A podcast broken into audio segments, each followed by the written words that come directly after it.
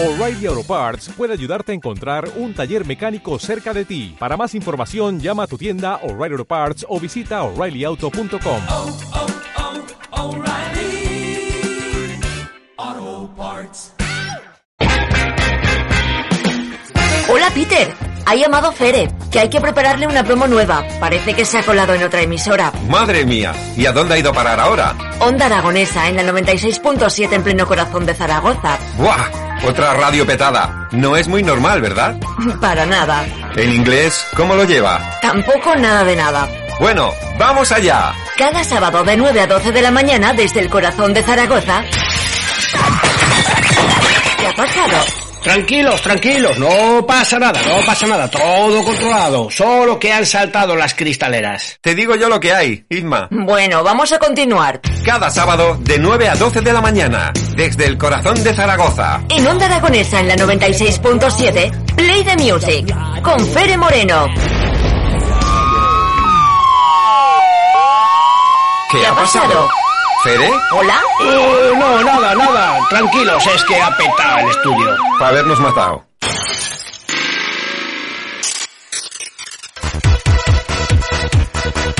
De lunes a viernes, entre las 5 y las 8, a tu bola, con Edu Pisa, aquí en Onda Aragonesa.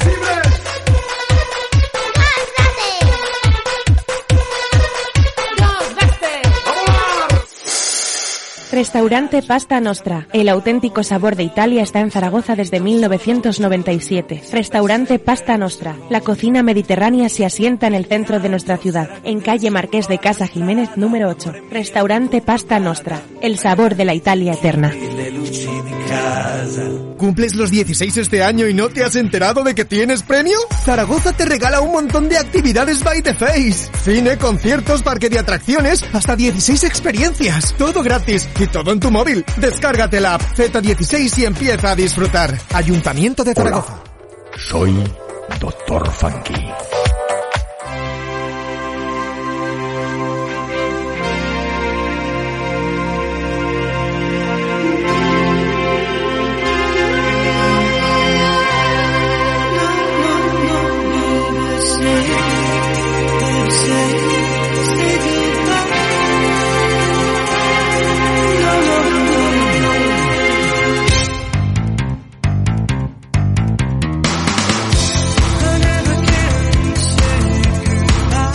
Vamos con nuestra recta final en este programa de las mañanas en Onda Aragonesa y les advertí que hablaríamos de literatura y literatura de la buena porque tengo a una de las mejores conmigo. Para nosotros es un lujo tener en los estudios de Onda Aragonesa Julia Navarro. ¿Qué tal? ¿Cómo estás? Buenos días. Pues eh, muchas gracias por invitarme a estar con, con vosotros, con, con, con vuestros oyentes. Bueno, Estoy, estoy muy contenta de estar en Zaragoza y poder encontrarme eh, con los lectores aragoneses. que no son pocos. Que no son pocos. Que no son pocos, hay, hay muchos. Bueno, eh, hoy presentas una novela eh, que lleva por título De ninguna parte. Eh, vas a hacer una presentación en el Museo Pablo Serrano a las 7 de la tarde y que animamos a todo el mundo que nos escuche, que se acerque, que te conozcan, que, que vean el libro, que lo cojan y que lo estrujen y que se lo, se lo coman y se lo, se lo beban, ¿no? Porque eh, pinta muy bien esta, esta novela. Lo que he podido leer de ella eh, dan ganas de saber la historia de este personaje que no es de ninguna parte, ¿no? Y que busca esa identidad, ¿no? Sí, bueno, esta es una novela que yo digo que es una novela de acción, pero para la reflexión. Es una novela que se escapa del, eh, de los titulares, de los periódicos, de los micrófonos, de, eh, de las radios, eh, mm, porque se trata de una historia que se viene repitiendo y vienen contando los medios de comunicación en las últimas décadas, y es el azote del terrorismo de raíz islámica, el problema de la inmigración. Estamos recibiendo como merecen los inmigrantes que vienen a vivir entre nosotros. Les tratamos con la dignidad que merece todo ser humano. Eh, también eh, hablo del papel de los medios de comunicación, de las nuevas tecnologías. Es una novela que, que, como digo, es una novela de acción, Sí, pero, pero- es una novela de acción para la reflexión y el problema del desarraigo, ¿no? Que creo que es una de las de las señas de identidad de nuestro tiempo.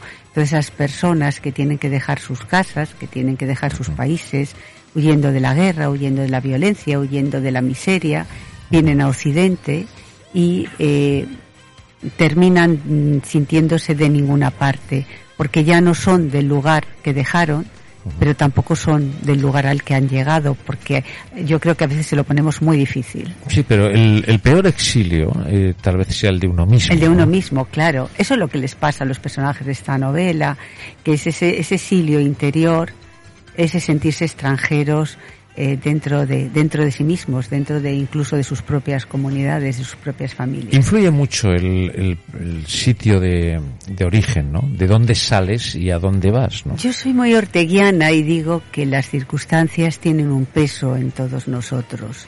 La última palabra, yo creo, en la libertad del hombre, por tanto, la última palabra la tenemos siempre. Pero las circunstancias son una mochila eh, que llevamos a la espalda y que influyen. Eh, no es lo mismo nacer en Zaragoza, nacer en Tudela, eh, nacer en Logroño, en Madrid, en París, en Ámsterdam, eh, que nacer en el Cuerno de África o nacer en un campo de refugiados del Líbano. Entonces, naturalmente, todo el mundo puede tomar sus propias decisiones y puede tomar un camino, pero las piedras que uno lleva en la mochila, si viene de determinados lugares, eh, digamos que pesan más. Desde luego. Y si viene del conflicto, si el exilio parte de un conflicto, ¿no? Donde ves la muerte de cerca, ¿no? Y tienes que buscarte la vida después, buscar tu propia identidad con esa mochila, que es la peor de las mochilas, ¿no? Cuando en esta novela fallecen los padres, fallece la Sí. hermana, y te tienes que ir, y tienes que encontrarte a ti mismo, ¿no? Pero siempre con ese rencor, tal Con vez, ese ¿no? rencor, claro, porque llegas a una sociedad eh, que es distinta a la tuya, con unos valores que son distintos, con unos códigos de comportamiento que son distintos, y mm, eh, eh, el, el problema es que hay muchas personas que terminan sintiéndose eso de ninguna parte, porque ya no son del lugar del que salieron, pero tampoco terminan de ser del lugar al que han llevado. Eso ha provocado que en Occidente en las últimas décadas se haya abierto una brecha respecto a Oriente. Y a mí me preocupa porque creo que tenemos que buscar la manera de achicar esa brecha. Ya. Eh, ¿Cómo lo hacemos? Eh, pues no estoy, yo no tengo la respuesta, pero creo que al menos deberíamos de plantearnos las preguntas. Eh, mm, de todas maneras, cada, eh, bueno, es, es la historia más reciente, ¿no? Tenemos cantidad de exiliados donde han venido a Europa y donde Sí. se ha, ha habido un- se ha abierto un camino para esas personas que en plan positivo. Pero después ese tal vez ese rencor, ¿no? Hace que esas personas se conviertan Algunas de eh, esas personas. algunas de esas sí, personas. Efectivamente. Hoy, eh, hoy no, ayer estaba yo, eh, yo estoy siguiendo con muchísimo interés el juicio que se está llevando a cabo en París contra los autores de la matanza De la sala de defensa del Bataclan. Y eh, uno de esos autores, un joven, explicaba eh, que eh, él había vivido en Francia, se había educado allí, su familia, su padre tenía trabajo, su madre era ama de casa, pe- pero se había criado, en fin, no habían tenido eh, grandes dificultades en salir adelante. Una familia modesta, pero que había salido adelante, él había ido al liceo, eh, incluso, bueno, pues se había sentido bien. Y de repente eh, le decía, bueno, y entonces usted, eh, mm, eh, ¿por, qué, por ha participado en una matanza? Dijo, no, no, yo no tengo nada en contra de, de las personas que estaban allí. Eh, era un ataque a Francia, a sus valores a su civilización, a sus costumbres, porque es una sociedad que no tiene valores, que no tiene moral, que no tiene, que da de espaldas, pues se pone de espaldas a la religión y eh, decir, bueno, mm, esa explicación eh, a mí mm, realmente me, me- me- provoca una, una sacudida, de decir, ¿qué le ha pasado a ese chico que había vivido en la sociedad francesa y luego en Bélgica, eh, por cierto, como el personaje de mi, de mi novela, para de repente que un día se fanatice y se convierta en un terrorista? ¿Qué le ha pasado? Eso es, eso es lo que yo intento, lo que yo pregunto en esta novela. Porque ayer cuando estaba leyendo esto decía, bueno, parece que es el personaje de mi novela, parece que es que se ha escapado eh, de mi novela. Eh, y eh, eh, bueno, esas son preguntas que yo creo que nos tenemos que hacer y tenemos que intentar buscar una respuesta. Luego hay una, una consecuencia de todo esto y es que hay personas que tienen que, bueno, es lo mismo, abandonar tu sitio eh, porque quieres o porque, bueno, por las necesidades, etcétera, pero sí obligatoriamente, eso es una gran diferencia, ¿no? Que tienes que salir sí o sí, ¿no? Y que luego el camino equivocado de esas personas repercute directamente sobre otros, bueno, otras personas que también han salido y que no llevan ese camino, ¿no? Efectivamente, porque la última palabra de qué queremos ser la tenemos nosotros. Podemos encontrarnos muchas dificultades, pero el haber tenido muchas dificultades en la vida eh, no te tiene por qué llevar a, a, a ser un terrorista o a, o a ser eh, eh, un malvado.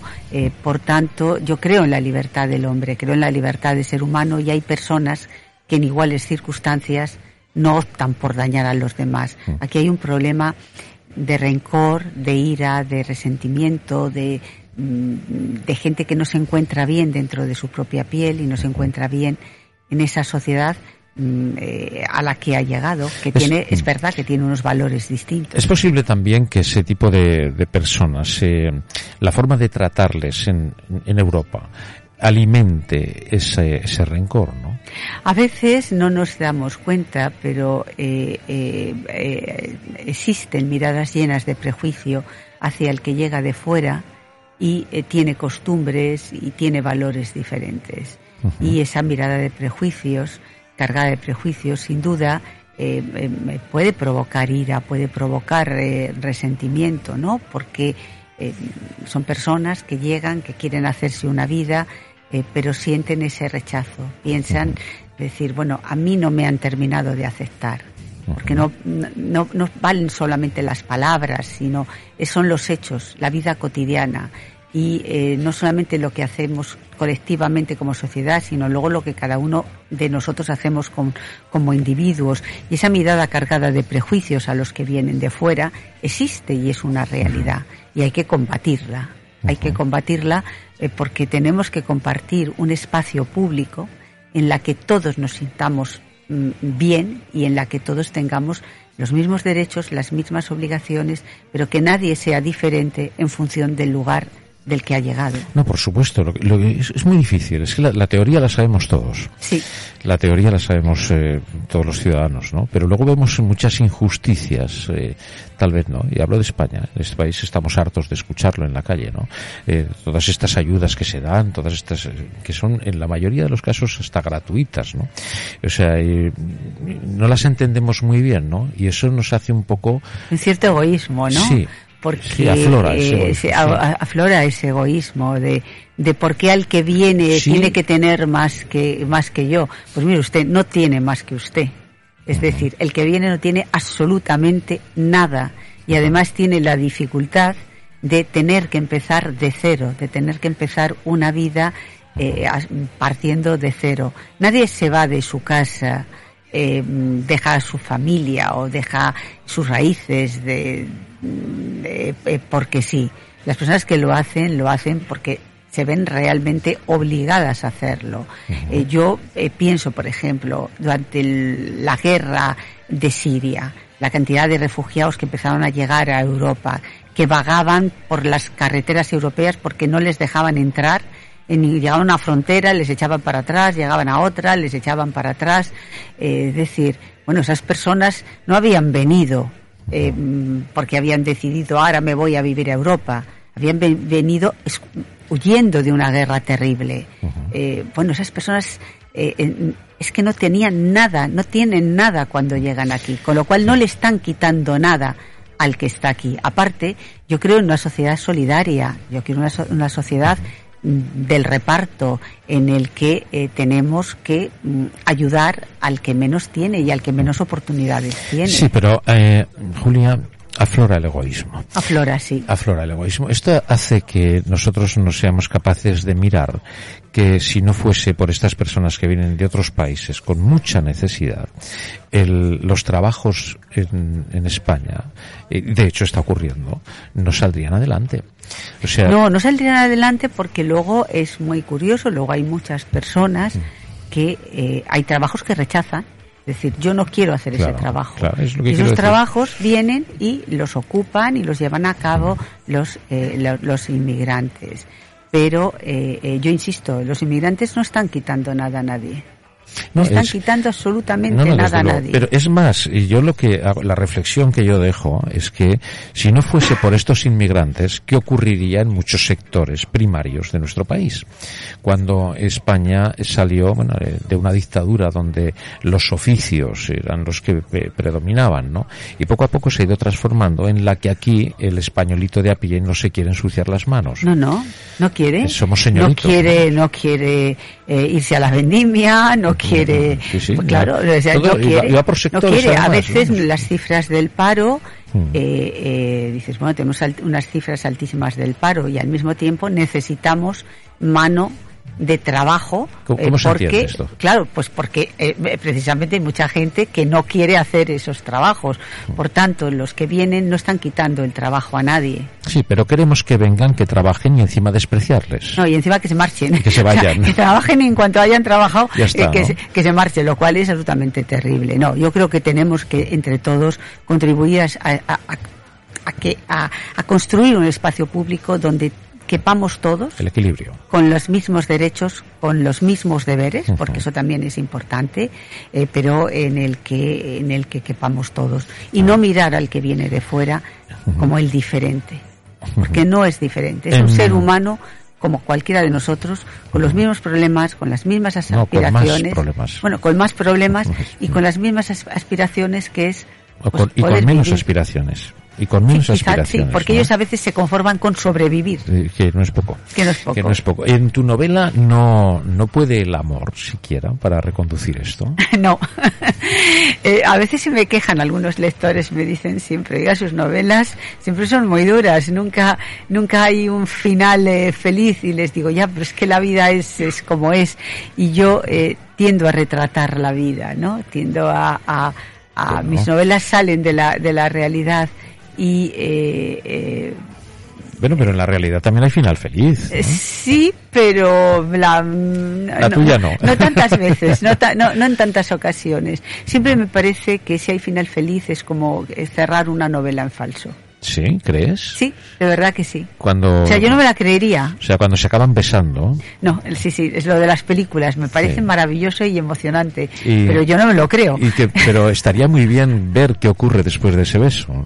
Bueno, claro, pero como no puede ser la novela eterna, Bueno, quién sabe. Bueno, quién pues sabe. sí, tengo una amiga que siempre me dice, oye, por favor, haz que termine bien alguna novela, haz que haya un happy end. Eh, eh, sí, sí, pero, pero, pero no me sale. Eh, eh, algunos lectores me lo reclaman, ¿eh? Bueno, bueno, de todo se andará. Bueno, puede haber un prefinal, digamos, ¿no? prefinal. Puede haber algún besito entre medio, pero después vuelve la realidad, ¿no? Sí. Y la realidad en este tema que has tocado, este de ninguna parte, que el título está puesto eh, muy bien, es- lo define perfectamente, pero en realidad eh, este arraigo que nosotros a veces tenemos en demasía no es tampoco bueno, ¿no? Cuando se da la vuelta, ese giro ya, ese poquito más y aparece el nacionalismo, ¿no? Qué palabra esa, ¿no? Claro, cuando creemos eh, que mm, somos nosotros los, los diferentes y que tenemos Claro. más derechos, somos diferentes a los otros. Buah. Pero bueno, ¿cómo alguien puede sentirse diferente a, a otro ser humano y pensar que por haber nacido en un sitio tiene más derechos que otro ser humano? Es decir, eh, yo realmente no lo concibo y creo que los que piensan así se lo deberían de hacer mirar. Sí, no, no, estoy totalmente de acuerdo. ¿eh? Y no solamente somos prepotentes eh, hasta ese punto, sino que incluso hasta negamos la posible vida en otros planetas. Somos, somos únicos. Somos únicos. Aquí so- es- somos el ombligo del mundo, ¿no?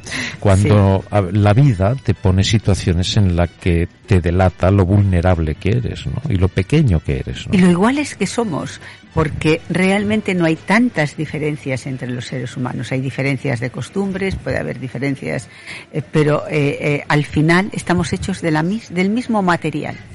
No estamos hechos de manera diferente. Entonces, eh, esas personas que buscan la diferencia para construirse a sí mismos. Insisto que se lo deben de hacer mirar. Totalmente de acuerdo. Bueno, hoy a las 7 de la tarde en el Museo Pablo Serrano tenemos la oportunidad de acercarnos a Julia Serrano. No, a Julia Navarro. A Julia Navarro, perdón. perdón madre mía, que estaría pensando en Julia Navarro. Y es, es por el Pablo Serrano, eh, Ya, ya. Julia Navarro.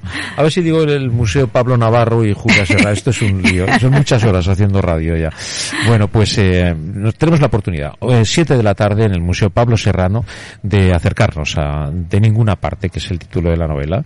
Y bueno, pues ha sido un gusto el, el tenerte en las mañanas. Y a mí es eh, un placer que me hayas invitado y poder compartir este, esta ventana de la radio a, a la realidad y en este caso a, a tantos y tantos ciudadanos que, que están ahí escuchando. Pues sí, y que haya un poquito de reflexión en todo esto que hemos hablado, que tampoco viene mal, ¿no? Que No, nos, nos no viene paremos, mal, no nos viene paremos mal. a pensar un poquito, ¿no? Y esas tres preguntas que a veces hemos hablado, ¿no? De dónde somos, quién somos y a dónde ¿Y a vamos. dónde vamos? Muchas veces no, ni venimos de ninguna parte, ni vamos a ninguna parte, ¿no? Lo más importante es estar bien con uno mismo, teniendo esa empatía necesaria para la convivencia, no es otra cosa. Eh, Julia, eh, muchas gracias. Muchas gracias y, hasta la próxima novela. Que sea pronto, sea pronto, por Dios. Y disfruta mucho de nuestra tierra, que aquí claro muy querida, muy respetada y muy admirada. Muchísimas gracias. Gracias, Julia. Bueno, queridos.